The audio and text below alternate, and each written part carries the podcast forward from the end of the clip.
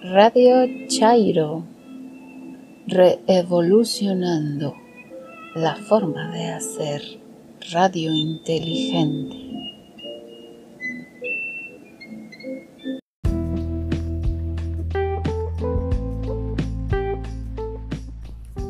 Buenos días, buenas tardes, buenas noches. Sean todos bienvenidos al podcast de Radio Chairo, una emisión semanal. Este es el número 18 si no mal recuerdo y corresponde al día lunes 14 de octubre de 2019.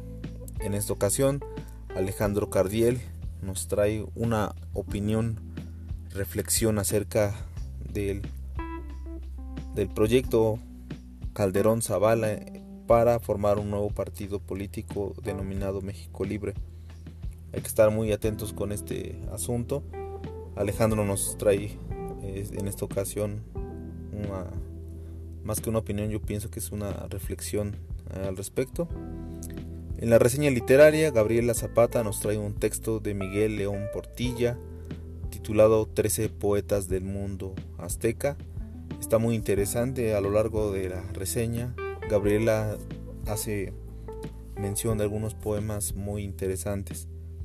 En nuestra sección Más siniestro que, en esta ocasión es el capítulo 2 con el que se concluye esto que se titula Los desalmados en voz de Karen Rodríguez.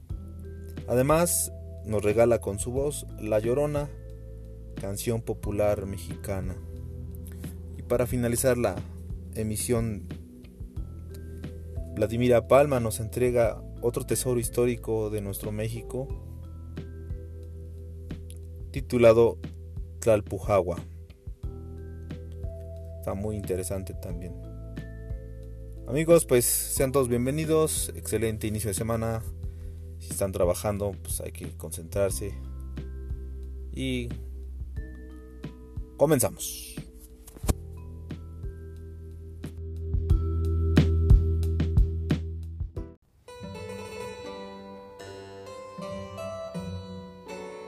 Su paso por la administración pública ha estado marcado por la corrupción y la defensa de las peores causas, siempre en contra de la ciudadanía.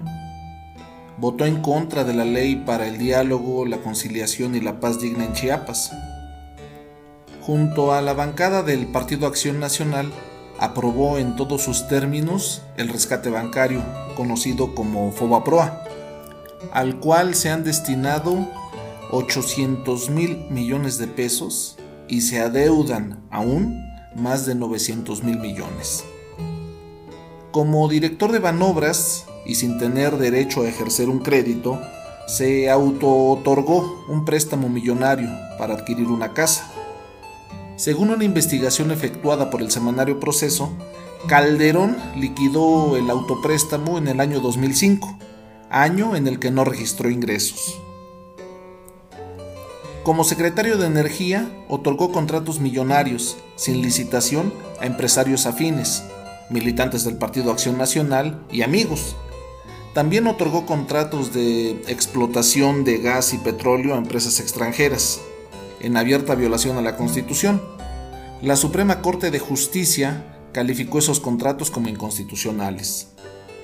Como candidato presidencial, inició una campaña negra de la mano de Antonio Solá y Dick Morris, asesores extranjeros que diseñaron la tristemente célebre campaña Andrés Manuel López Obrador, un peligro para México.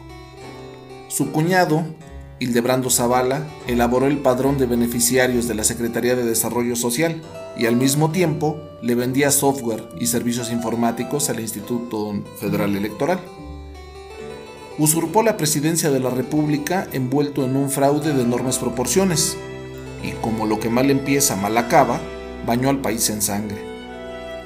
Las cifras oficiales del INEGI hablan de 122.000 muertes violentas y de más de 26.000 personas desaparecidas.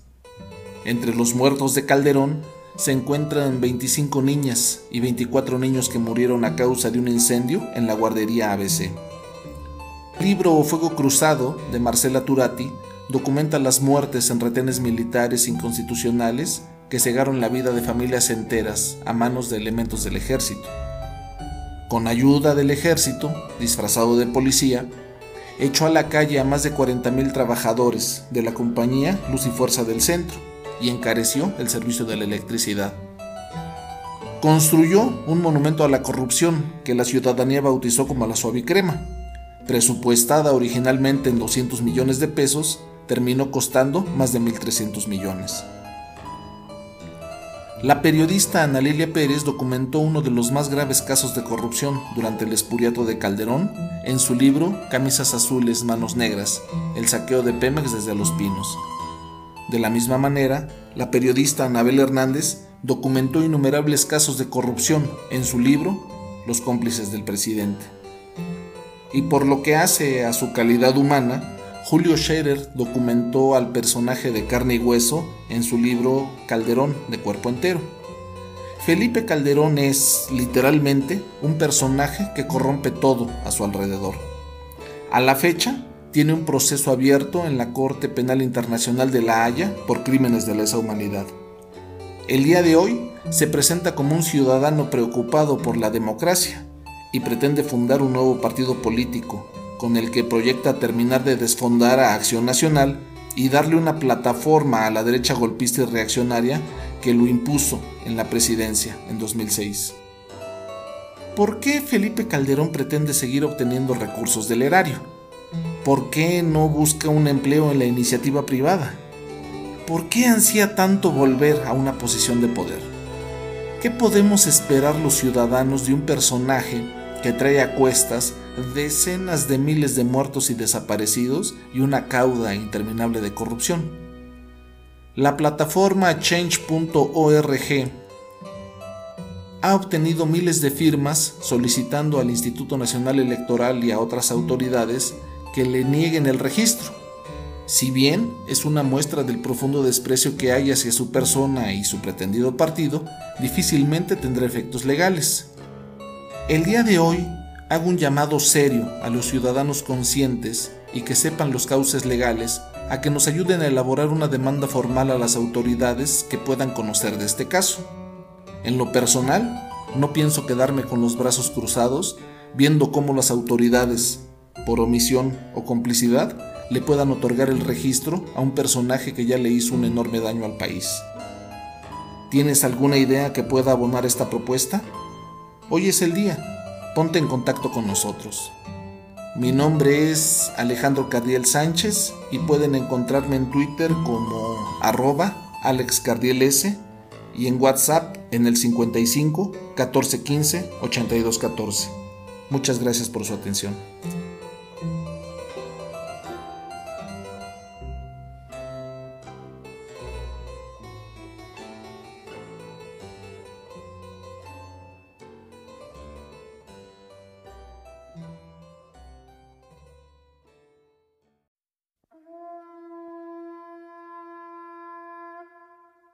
Hola, mi nombre es Gabriela. Gaby para los cuates y no cuates. Mi Twitter es arroba hipatiam con Y inicial, H después de la T y M final. Hoy voy a comentar un gran texto escrito por quien después de Ángel María Garibay Quintana y alumno de este, ha sido el mejor investigador del pensamiento y la literatura de la cultura náhuatl, Miguel León Portilla. Y la obra es Trece poetas del mundo azteca que salió a la luz en 1967, editada por la UNAM, aunque posteriormente, en 1994, se publica 15 poetas del mundo náhuatl como versión ampliada de la primera. Para entender un poco a los poetas va una pequeña introducción. En el mundo náhuatl, la poesía se llamaba flor y canto, insochit, incuicat, un rico nombre compuesto que describía simultáneamente varios aspectos de la actividad poética. La flor y el canto consistían en un diálogo con el propio corazón, con lo divino, con el mundo y con el pueblo, y tenía mucha importancia en la sociedad de los nahuas. Los poetas eran príncipes o sacerdotes que representaban el sentimiento de la colectividad, y si bien el flamatini, o el que sabe algo, es el que medita y discurre sobre los antiguos enigmas del hombre en la tierra, el más allá y la divinidad, eran los hombres sabios. El Cuicamatini era el sabio conocedor de los cantares. La poesía náhuatl es un conjunto de poemas cosmogónicos, es decir, que intentan explicar el origen del humano, así como el amor, la belleza y el heroísmo. Reflexionan sobre el sentido de la vida y expresan el sentimiento de la brevedad de la misma manera que de la servidumbre, es decir, haber nacido para servir a los dioses. Además, hacen con frecuencia presente a la muerte y sus géneros son los siguientes. Los Teotlatoli trataban sobre los orígenes del mundo y el universo divino. Los Teocuicatl eran himnos en honor a los dioses. Los Chopancuicatl eran cantos a la vida, a la alegría y la belleza del mundo. Los Xochicuicatl eran exaltación de la amistad y la nobleza humana. Los Yaucuicatl eran cantos guerreros y heroicos. Los Ignocuicatl expresaban angustia, tristeza y reflexión sobre la muerte. Los Cuecuicatl, cantos traviesos con contenido erótico. Empecemos con el primer poeta. Se llamaba Tlaltecatzin de Cuauchinanco, cantor del placer, la mujer y la muerte. Vivió en el siglo XIV. Conocemos solo un cantar de Tlaltecatzin. Es un poema de extensión media, pero tan recordado y famoso que lo encontramos incluido dos veces en las colecciones prehispánicas. Aunque se trata de un solo poema, gracias a él nos acercamos a lo que parece haber sido la actitud en la vida de quien fue señor de Cuauchinanco. El poema de Tlaltecatzin es un canto al placer en todas sus formas. Pero, ¿cómo será también el caso de muchos otros forjadores de cantos del mundo prehispánico, con la afirmación del placer se entrelaza el sentimiento angustioso de la pérdida de sí mismo por obra de la muerte. Tlaltecatzin ofrece en breves líneas un cuadro en verdad extraordinario. Contradiciendo a quienes han pensado que el hombre prehispánico tuvo miedo del placer y del sexo, Tlaltecatzin proclama que al lado de las flores preciosas, por encima del cacao que beben los príncipes y del humo del tabaco que anima la reunión de los amigos, está la admirable criatura, la dulce y preciosa mujer. En su poema dialoga con una Awiani, alegradora, mujer pública en los días del México antiguo. La alegradora invita al placer, es como el cacao floreciente que se reparte y de él todos gozan. Poema de Tlaltecatzi. En la soledad yo canto a aquel que es mi Dios. En el lugar de la luz y el calor, en el lugar del mando, el florido cacao está espumoso, la bebida que con flores embriaga. Yo tengo anhelo, lo saborea mi corazón, se embriaga mi corazón, en verdad mi corazón lo sabe. Ave roja de cuello de hule, fresca y ardorosa, luces tu guirnalda de flores. Oh madre, dulce, sabrosa mujer, preciosa flor de maíz tostado, solo te prestas, serás abandonada, tendrás que irte, quedarás descarnada. El poeta número 2 es Netzahualcoyote Texcoco, poeta, arquitecto y sabio en las cosas divinas. Nació en el año 1 Conejo o 1402 y falleció en el año 6 Pedernal o 1472.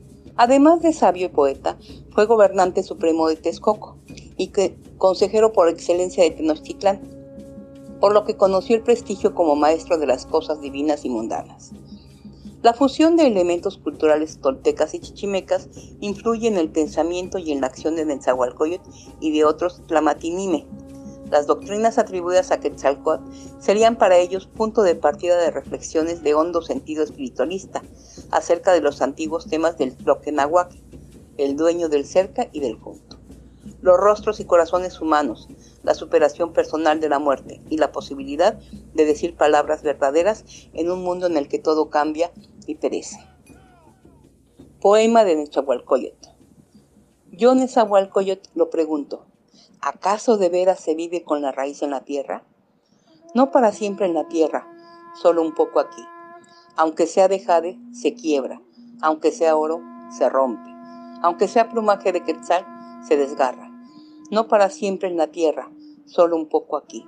Si el jade y el oro se quiebran y rompen, los rostros y corazones más frágiles aún, por muy nobles que hayan sido, como flores habrán de secarse y cual si fueran pinturas quedarán borrados. El tercer poeta es Cuauhcuautzin de Tepechfan, cantor de la amistad traicionada. vivió a mediados del siglo XV.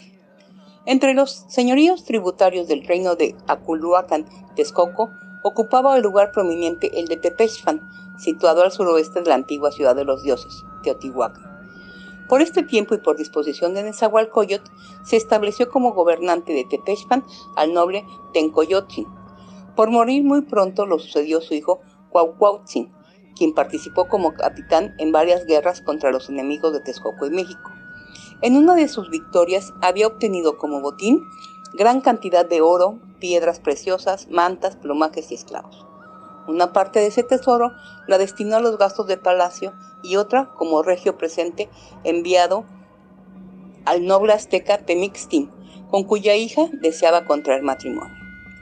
Cuauhcuautzin alcanzó lo que pretendía y al fin dio llegar a su palacio a la joven princesa de quien se dice que era muy hermosa y dotada de gracias y bienes de naturaleza. Por ser aún muy joven, Cuauhcuautzin decidió esperar algún tiempo antes de celebrar nupcias con ella. En esa unión que tanto deseaba ponía él el principio de su felicidad. Lo que poco después sucedió vino a demostrar que más que motivo de alegría, esta mujer iba a ser ocasión de su infortunio y de su misma muerte. Pero si la joven princesa iba a ser motivo de desgracia, el verdadero causante de ella fue el sabio y justo Nezahualcóyotl, quien no había tomado esposa legítima para tener a un sucesor, y un día salió a pasear solo, llegando hasta los dominios de Cuauhcuautzin, quien lo invitó a comer a su casa, y ahí conoció a esta muchacha, ya que el anfitrión se la presentó como la mujer que deseaba como esposa. Nezahualcóyotl se enamoró de ella y mandó a Cuauhcuautzin a la guerra contra Tlaxcala, con la intención de que falleciera, lo que sucedió en el año Tres Caña, 1443. Netzahualcoyot pudo realizar entonces sus deseos e hizo suya a la princesa, de quien habría de nacer el más famoso de sus hijos, Netzahualpili. Cuauhcuautzin se enteró poco antes de las intenciones y escribió este hermoso poema. Flores, con ansia mi corazón desea, que estén en mis manos, con cantos me aflijo, solo ensayo cantos en la tierra. Con ansia deseo las flores que estén en mis manos. Yo soy desdichado. ¿A dónde en verdad iremos que nunca tengamos que morir? Aunque fuera yo piedra preciosa, aunque fuera oro, seré yo fundido. Allá, en el crisol seré perforado. Solo tengo mi vida. Yo, Cuauhcuautzin, soy desdichado. Tú, atabal de Hades, tu caracol rojo y azul, así los haces ya resonar. Tú, Yoyontzin, ya ha llegado, ya se yergue el cantor. Por poco tiempo alegraos, vengan a presentarse aquí los que tienen triste el corazón. Ya ha llegado, ya se yergue el cantor. Deja abrir la corola a tu corazón, deja que ande por las alturas. Tú me aborreces, tú me destinas a la muerte. Netzahualpili es el cuarto poeta, sabio y poeta sucesor de Netzahualcoyotl. Nació en el año 11 pedernal o 1464 y falleció en el año 10 caña o 1515. Respetuoso de la justicia y amante de las artes y los cantos, inevitablemente en la historia de su vida no todo estuvo ligado a la poesía. Vida compleja le tocó vivir, en la cual las circunstancias lo obligaron también a asumir con frecuencia posturas que parecen opuestas. Desgraciadamente no es mucho lo de, que, lo de su obra que sobrevivió a la destrucción general. Si de su padre conocemos cerca de 30 composiciones, a Netzahualpili solo podemos atribuir con fundamento una elegía en que alude a un hecho histórico. Poema de Netzahualpili. Estoy embriagado, está embriagado mi corazón. Se yergue la aurora, ya cante el ave zacuán sobre el vallado de dardos. Alégrate, tú, Tlacahuepan, tú, nuestro vecino cabeza rapada, como cuexteca de cabeza rapada, embriagado con licor de aguas floridas, allá en la orilla del agua de los pájaros, cabeza rapada. El poeta número 5 es Cacamatzin de Texcoco, gobernante y poeta de vida breve y trágica. Nacido hacia el año 2 conejo, 1494, y muerto en el año 2 pedernal o 1520. Hijo de Netzahualpili y una hermana de Moctezuma Xocoyotzin, como sobrino directo del gran señor de los aztecas, Cacamatzin llegó a ser su protegido y al fin, por obra de él, habría de suceder a su padre como gobernante de Texcoco. Murió asesinado siendo preso de Hernán Cortés. Poema de Kakamatsu. Amigos nuestros, escuchadlo, que nadie viva con presunción de realeza. El furor, las disputas sean olvidadas en buena hora sobre la tierra. También, a mí solo, hace poco me decían los que estaban en el juego de pelota. Decían, murmuraban, ¿es posible obrar humanamente? ¿Es posible actuar con discreción? Yo solo me conozco a mí mismo. Todos decían eso, pero nadie dice verdad en la tierra. El poeta número 6 es Tochiwitsin Koyolchuki, poeta, hijo de Squat y señor de Teatral 5, nacido a fines del siglo XIV, muerto a mediados del siglo XV.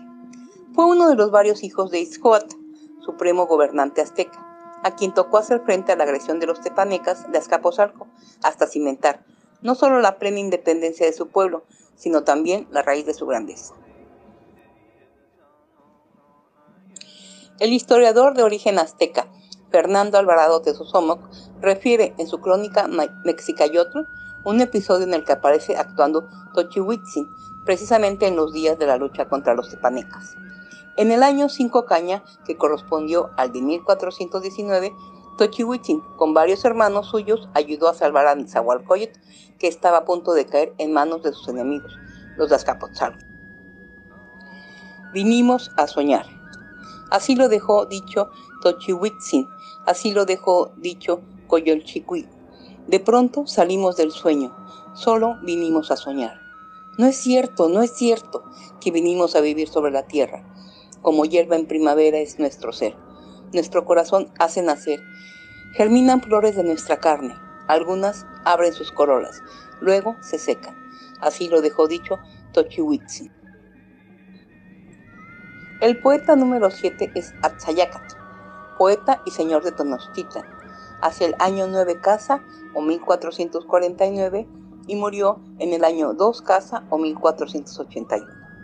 Tlatoani de Tenochtitlan, hermano menor de Tizoc y Ahuitzot, fue el primero en alcanzar el trono ayudado por Tlacael y Netzahualcoyotl. Fue un gran guerrero, padre de Moctezuma II y de Cuitláhuac. Murió a la edad de 40 años. He aquí uno de sus poemas. Canto de Sayacat, Señor de México. Ha bajado aquí a la tierra la muerte florida. Se acerca ya aquí. En la región del color rojo le inventaron, quienes antes estuvieron con nosotros. Ya elevándose el llanto, hacia allá son impedidas las gentes. En el interior del cielo hay cantos tristes. Con ellos va uno a la región donde de algún modo se existe. Él has festejado, divinas palabras hiciste, a pesar de ello has muerto. El que tiene compasión de los hombres hace torcida invención. Tú así lo hiciste. El poeta número 8 es Macuilxochitzin, única mujer de la que se tiene registro escrito. Fue una poetisa, hija de Tlacaeli. Vivió a mediados del siglo XV. Es muy escasa la información acerca de esta noble mujer. Lo poco que sabemos es nuevo y nos da ejemplo y confirmación de lo que ya conocíamos por el testimonio de otros cronistas. En el mundo náhuatl prehispánico hubo también rostros y corazones femeninos que supieron distinguirse en el arte de la poesía del siglo XV. Canto de Macuilxochitzin Elevo mis cantos, yo, Macuizochit, con ellos alegro al dador de vida. Comience la danza. ¿A dónde, de algún modo, se existe? ¿A la casa de él? ¿Se llevan los cantos? ¿O solo aquí están vuestras flores? Comience la danza. El Matlatzinca es tu merecimiento de gentes, señor Iscuad. Ayacatzin, tú conquistaste la ciudad de Tlacotepec. Allá fueron a hacer giros tus flores, tus mariposas. Con esto has causado alegría, el Matlatzinca está en Toluca, en Tlacotepec. El poeta número 9 es Temilotzin de Tlatelolco, defensor de Tenochtitlan y cantor de la amistad. Nació a finales del siglo XV y su muerte es en el año 7 Casa 1525. Fue un guerrero extraordinario que alcanzó el grado de Tlacatecatl, comandante de hombres, y llegó a ser al mismo tiempo cantor de la amistad. Si como poeta afirma que su más hondo deseo es hacer amistad con los humanos en la tierra, como guerrero tiene que hacer frente a las más imprevistas de las agresiones, la que provino de forasteros misteriosos llegados de más allá de las aguas inmensas. Poema de Temilotzin. He venido, oh amigos nuestros, con collares ciño, con plumajes de cincincan doy cimiento, con plumas de guacamaya rodeo, pinto con los colores del oro, con trepidantes plumas de quetzal enlazo, al conjunto de los amigos, con canto circundo a la comunidad, la haré entrar al palacio. Allí todos nosotros estaremos hasta que nos hayamos ido a la región de los muertos. Así nos habremos dado en préstamo los unos a los otros. El poeta número 10 es Tecayehuatzin de Huejotzingo, el sabio que ahondó en el sentido de flor y canto. Nació en la segunda mitad del siglo XV y murió a principios del siglo XVI. Por linaje y por la elección de su pueblo, Tecayehuatzin había llegado a ser señor de Huejotzingo. Era amante de la música y con frecuencia hacía resonar en su palacio los timbales, las flautas y las conchas de tortuga. Cantemos ya, cantemos ya, continuemos ahora los cantos en medio de la florida luz y el calor. Oh amigos nuestros, ¿quiénes son? Yo salgo a su encuentro. ¿Dónde los busco? En el lugar de los atables, aquí mismo. Yo solo concibo cantos floridos. Yo, vuestro amigo, soy solo el señor Chichimeca, de Cayahuatzin. ¿Acaso alguien, acaso no todos nosotros daremos alegría? ¿Haremos feliz al inventor de sí mismo? El poeta número 11 es Ayocuancuetzpaltzin, el sabio, el águila blanca de Tecamachalco. Nacido en la segunda mitad del siglo XV, muere a principios del siglo XVI. Pasó su vida a Yocuancuetzpaltzin frecuentando señores y príncipes, dialogando con poetas, actuando como mediador, repitiendo por los caminos de Huejotzingo y Tlaxcala sus poemas y las palabras en las que resumía el fruto de sus meditaciones. Que permanezca la tierra, que permanezca la tierra, que estén en pie los montes. Así venía hablando a Yocuan Cuetzpaltzin, en Tlaxcala, en Huecotzingo, que se repartan flores de maíz tostado, flores de cacao, que permanezca la tierra. El poeta número 12 es Xicotencat el Viejo, señor de Tizaria, cantor de la Guerra Florida. Nació hacia el año 1 casa 1425 y murió en el año 4 Conejo 1522. Gobernante de Tlaxcala, se unió a Hernán Cortés en su lucha contra los aztecas y vio morir a su hijo del mismo nombre en su lucha contra los conquistadores. El único poema que conocemos de Xicoténcat se refiere a las guerras floridas, que al correr de los años, más que provecho, fueron carga para Tlaxcala. Canto de Chicoténcat. Yo lo digo, yo, el señor Chicotenca, que no se vayan en vano. Toma tu escudo, cántaro de agua florida. Tu ollita de asa, ya está en pie tu precioso cántaro de color de obsidiana. Con ellos a cuestas llevaremos el agua. Vamos a carrera allá a México, desde Chapolco, en la orilla del lago. No vayáis en vano, mi sobrino, mis hijos pequeños, sobrinos míos, vosotros, hijos del agua. Hago correr el agua, señor Cuatencotli, Vayamos todos, a cuesta llevaremos el agua, vamos a cargarla en verdad. Y por último, y no menos importante, es el poeta número 13, Chichicuepón de Chalco, poeta y litigante desafortunado. Se desconoce la fecha de su nacimiento, pero sí la fecha de su muerte, que tuvo lugar en el año 7 Conejo 1486.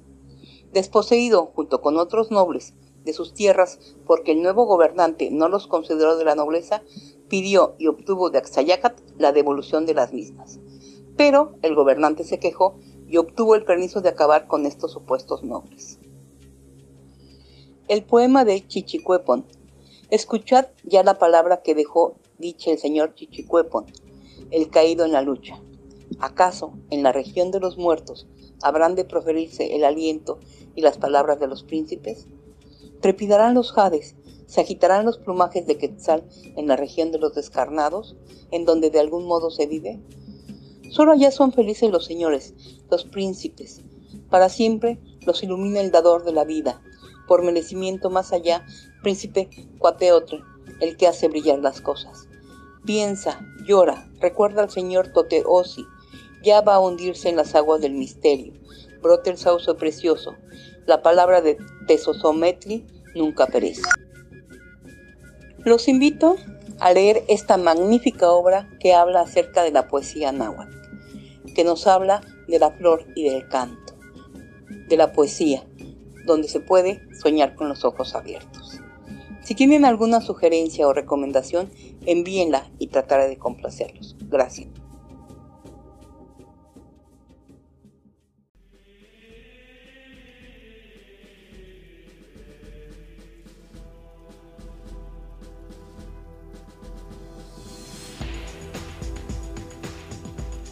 Buenos días, buenas tardes, buenas noches. Escuchas de Radio Chairo.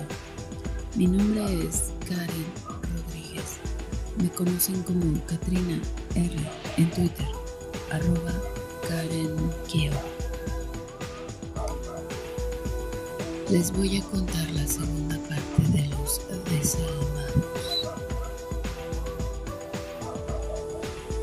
Algunas narraciones las titulé con el sobrenombre que solían usar los pacientes para denominarse a sí mismos y que fueron en cada época relevantes para mi trabajo y mi conocimiento de las armas atormentadas de hombres aquellos desalmados.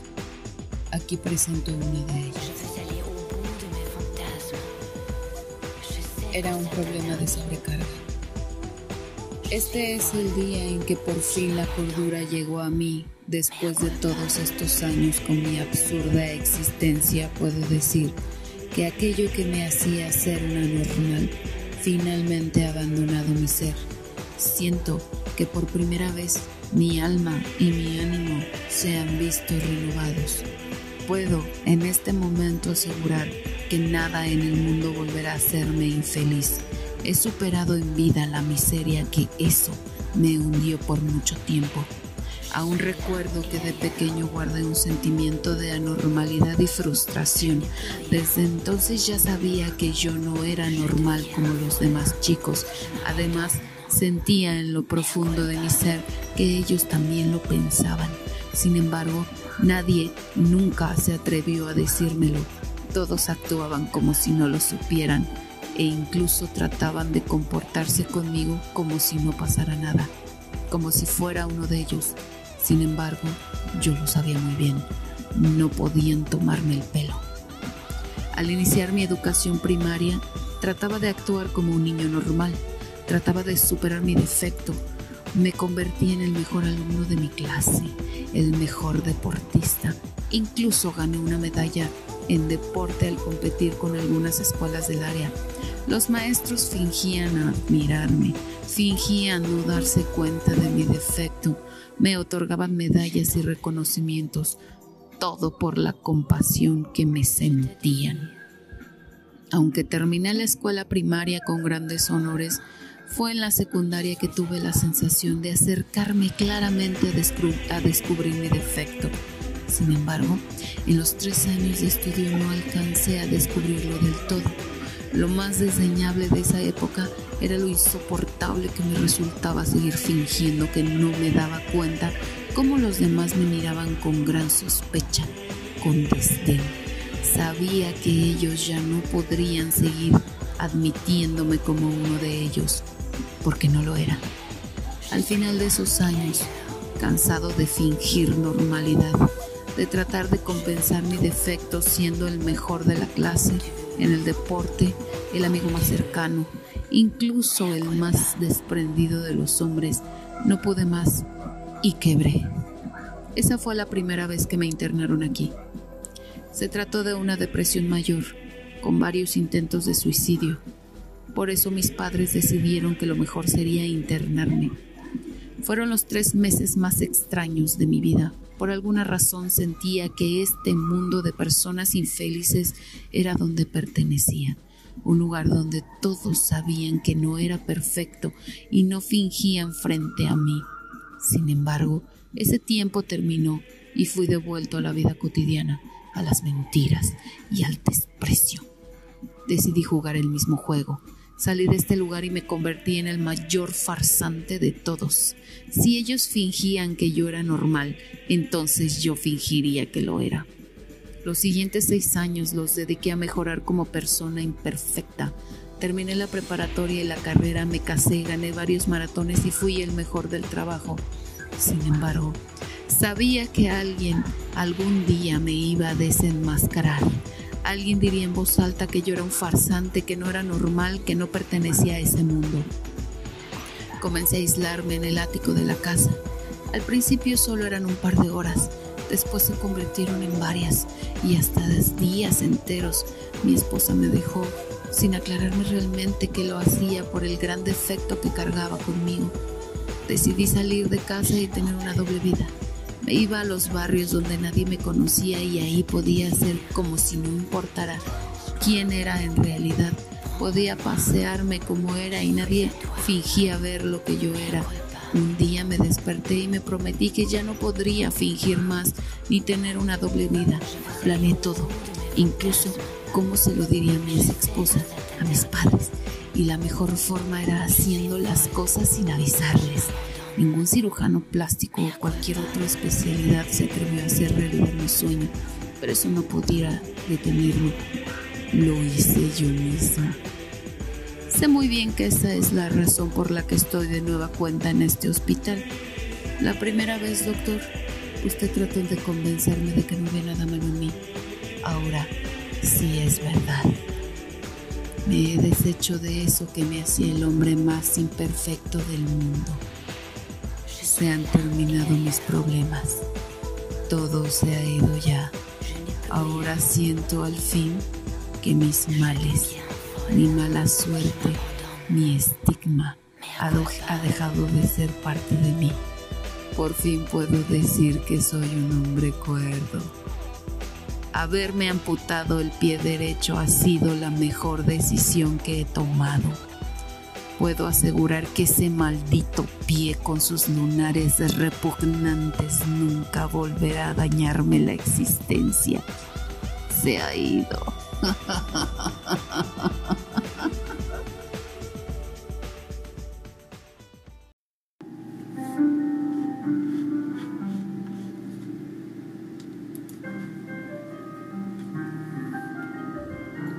La Llorona.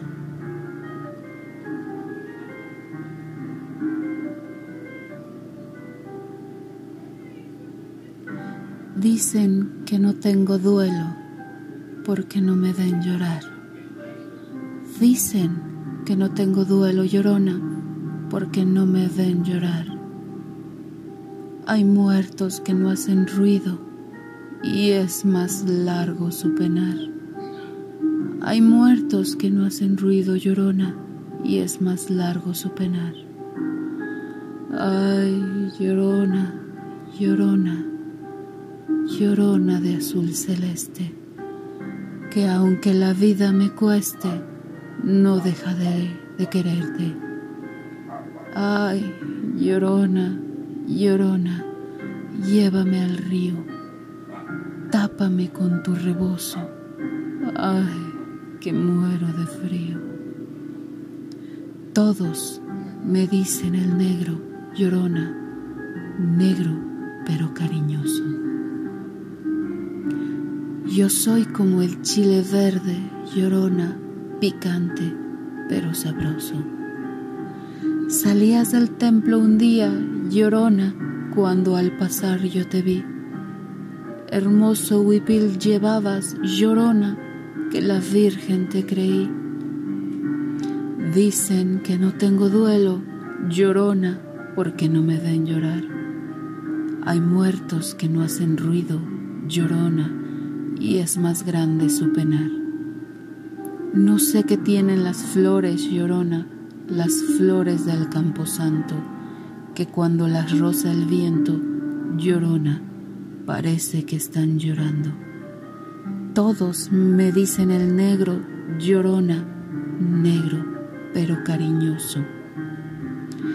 Ay de mí, llorona, llévame al río. Ay, Llorona, llévame al río, tápame con tu rebozo, llorona, porque me muero de frío.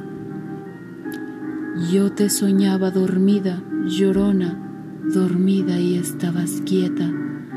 Pero llegando el olvido, llorona, soñé que estabas despierta. Ay de mí, llorona, de un campo lirio. El que no sabe de amores, llorona, no sabe lo que es martirio. Si porque te quiero quieres, llorona, quieres que te quiera más. Si ya te he dado la vida, llorona, ¿qué quieres? ¿Quieres más? Ay, llorona.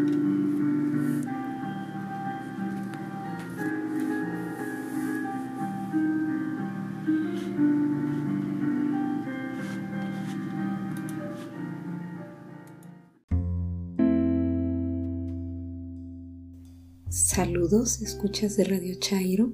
Soy Vladimira Palma. En Twitter, arroba Vlad Palma. En esta sección, en la que platicaremos pequeñas, grandes historias de nuestro país, toca el turno de uno de mis lugares favoritos, de esos que suelen estar llenos de fantasmas y que se mantuvieron casi en el olvido por décadas.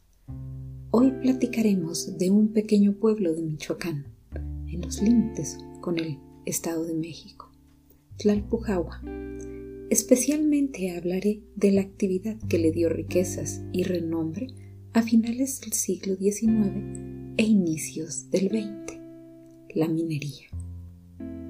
Tlalpujahua formó parte de la provincia de La Plata junto con Tasco, Zacualpan, Sultepec y Temascaltepec, que fuera identificada por las exploraciones de los españoles durante la colonia, muy interesados en la exploración minera de los minerales.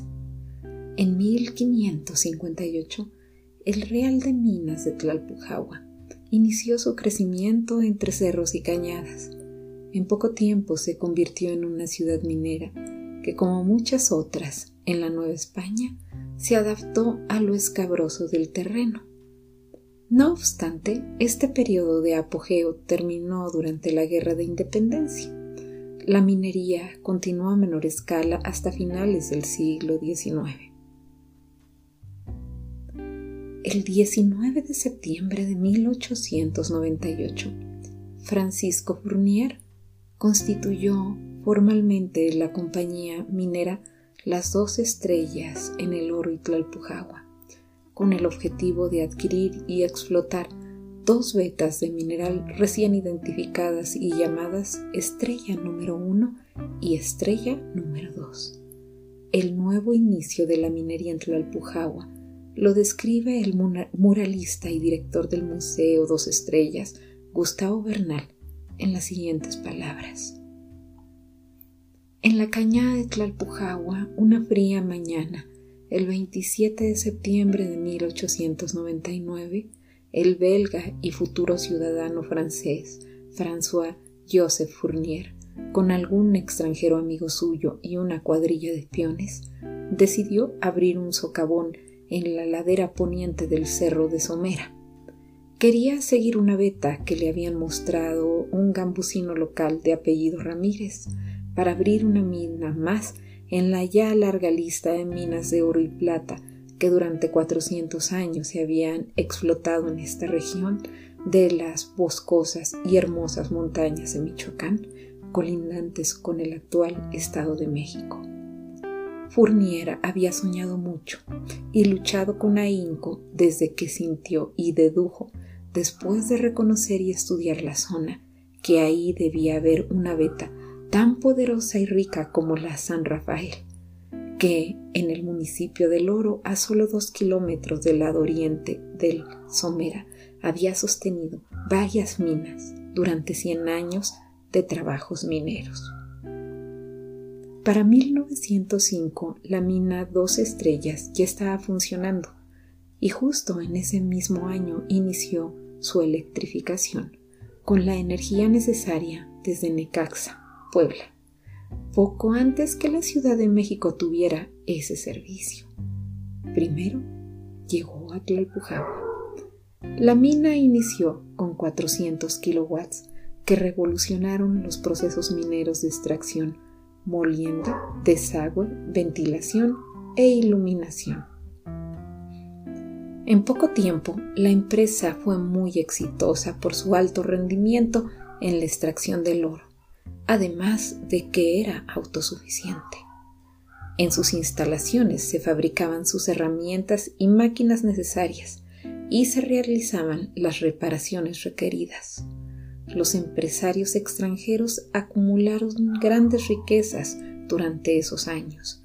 Mientras tanto, los mineros habitantes de los pueblos cercanos morían a temprana edad de la enfermedad característica de su profesión, la silicosis, ocasionada por la acumulación de depósitos de polvo en los pulmones y cuyo desenlace era la muerte. En la década de 1930 inició un periodo de crisis en la industria minera debido al incremento en los costos de producción. Además, los obreros exigieron aumento salarial y mejora en las condiciones de trabajo.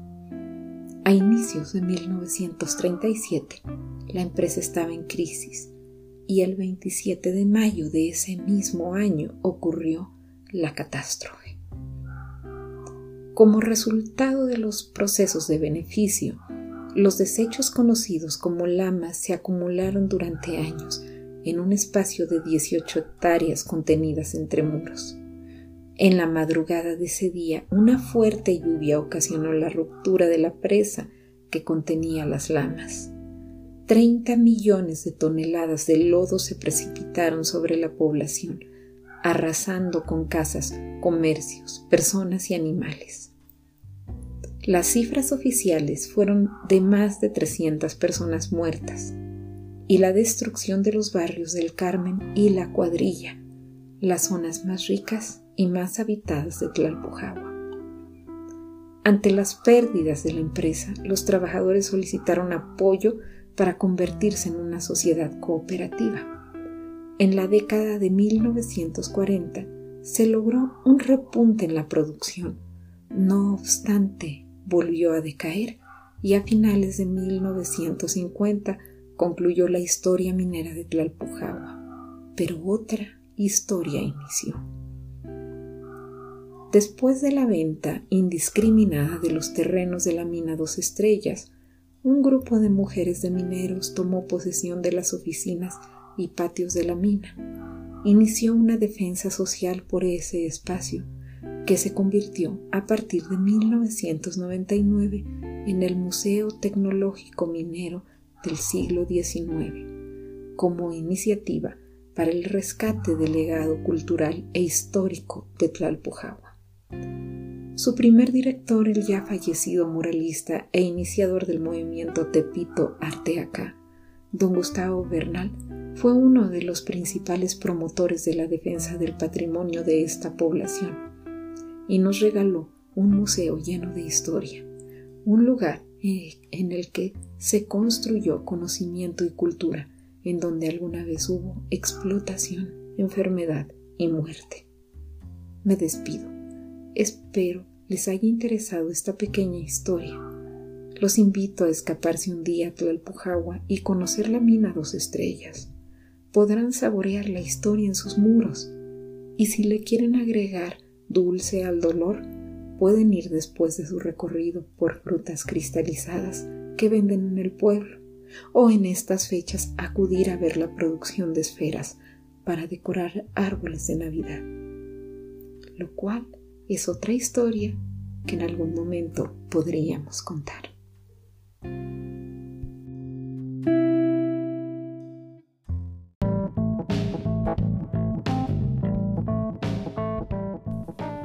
Bueno, pues esto fue todo por esta emisión. Muchas gracias por sintonizarnos. Tengan un excelente día y un excelente inicio de semana. Hasta la próxima. Y no olviden dejarnos sus comentarios y sugerencias en arroba Radio Chairo en Twitter. Hasta pronto.